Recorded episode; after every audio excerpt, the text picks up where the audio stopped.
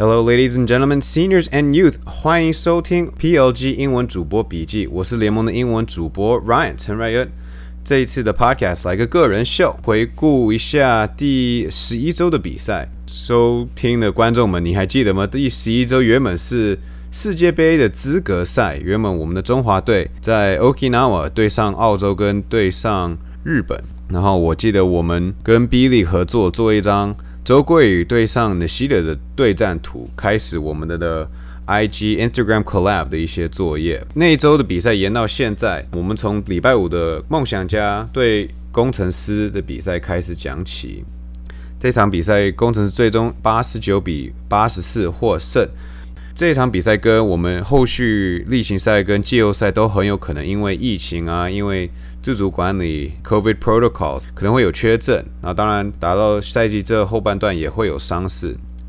那梦想家就以八人坐镇，然后很明显的，他们只有阿吉是他们主力的一个后卫，所以在那一方面就比较缺失。但同时，工程师也少了高国豪，所以这两个的交手是我们少了一个部分。一个重要的关键是篮球，他们常常讲说是 game of run，就是常常连续得分、连续防守，会创造你的获胜的阵机。那工程师在上半场有一个十二比零，跟第二节的十二比一的攻势。梦想家反而第二节八比零，第四节有一个九比零，一个八比零，差一点把比赛逆转。工程师在第四节只有十七投四中，然后更惨的是罚球十投两中。梦想家的阿吉有十三次出手，他们基本上的战略就是给阿吉做出空档，然后最后他虽然命中率没有那么好，但是还是把比数用的很接近，最后承接一个关键的三分球，拉开了他们的比数。然后这场比赛我可以发觉，Brandon Gilbert 的进攻模式跟进攻手段就是很明显，他就是要转他的左肩膀。所以球迷看的时候可以观察，他左肩膀就会靠近篮筐，然后他会右手勾射，或是会往左肩膀的一个呃转身跳投，是他最喜欢的进攻手段。那这是联盟第七次第二名对上第一名的比赛。我们工程师 Kenny 的总经理跟我们讲说，做二望一，常常有工程师跟梦想家在这个对战组合里面，然后工程师。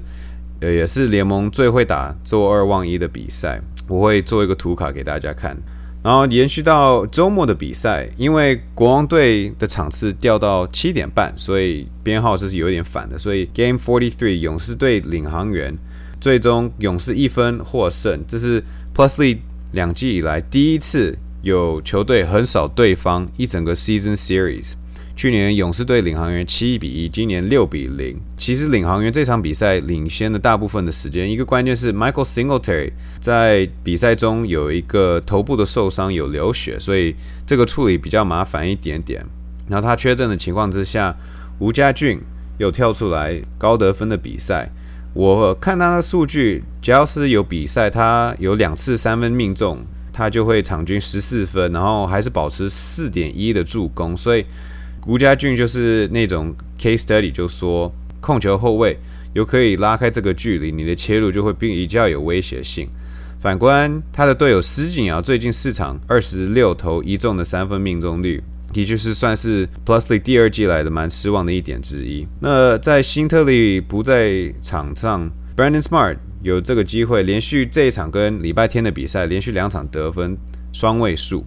然后另外一个关键是勇士的罚球十七投十五中，是联盟第二季的平第三高的一个命中率。但有一个比较担心的地方是，勇士虽然最终呢有一个 ATO 成功的执行一个 low post and split 给自己的得分，但是勇士队在这场比赛第四节有四次失误，领航员只有一次。然后隔天对梦想家勇士第四节五次失误，梦想局只有三次。那到了晚上的比赛，国王对钢铁人，这可能是我们联盟以来最少人手的一场比赛。国王队只有七人上场，然后钢铁人反而只有八个人上场，只有一个 Taylor Brown 当他们的洋将，很少数的领先从开赛到底的一场比赛。联盟今年总共有十九次这样的比赛。然后钢铁人真的是一面倒的比赛，他们快攻得分输十八比五，失误之后的得分也输二十比八。虽然他们的篮板球多抢了两个，然后失误是平手。Byron Mullins 前 NBA 球员初登板，十四分、十七篮板、三助攻、五主攻。打到这后面，很明显 Mullins 的体力有下滑，三分球就没有那么准确，然后越来越短。洪凯杰十四次出手跟十八分都是凭生涯的记录。然后钢铁人唯一的亮点就是林君豪的十五分是生涯高。林君豪发觉他可能就是还是属于在大学的时候比人家的高个子还要激动。然后当然到职业等级的时候，基本上就是只能吃比你矮小的球员站到禁区的优势位置就吃掉这两分，还有其他的地方要进步蛮多的。好，那到了礼拜天晚上的比赛，勇士队梦想家。记得梦想家上次在台中电勇士将近四十分。这场比赛开始的一个大关键，其实是 e r z i s e v 上半场的四次犯规，虽然整场比赛只有四次犯规，但下半场啊第二节就是为了犯规而缺失了很多上场时间。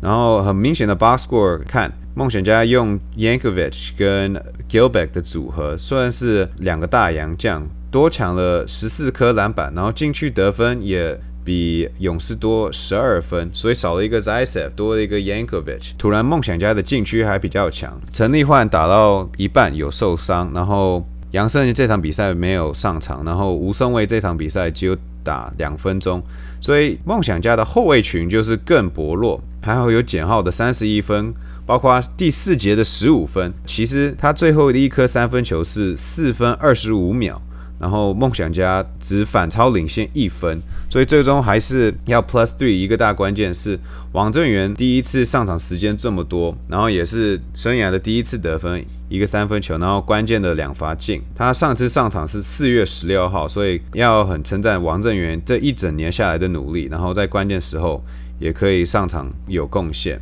到了晚上的比赛，又是一个工程师国王队的 overtime 比赛。从一开始，国王队就有。阿敏跟小敏杨敬敏 Amigo 加上陈俊南的两人得二十一分的表现，其实国王队在上半场跟第三节都有持着领先，反而在工程师那边还是没有高过好，所以田浩连续两场的得分上双的表现，开始感觉他还算是一个可用的替补了。跳到比赛后半段接近结尾的时候，国王队领先一分，在二十点九秒，陈杰恩的一个犯规，裁判。有看回放，判定不是一个发球前的一个犯规，就会变成一个 U。然后可以参考 NBA，因为 NBA 在没有发球的犯规的时候，会吹不是技术犯规，会是一个一般犯规，然后这个罚球只算一次，然后球员不会累积个特别犯规。那个关键的罚球，他们是我记得只有两罚一中，在下一个 possession 的时候，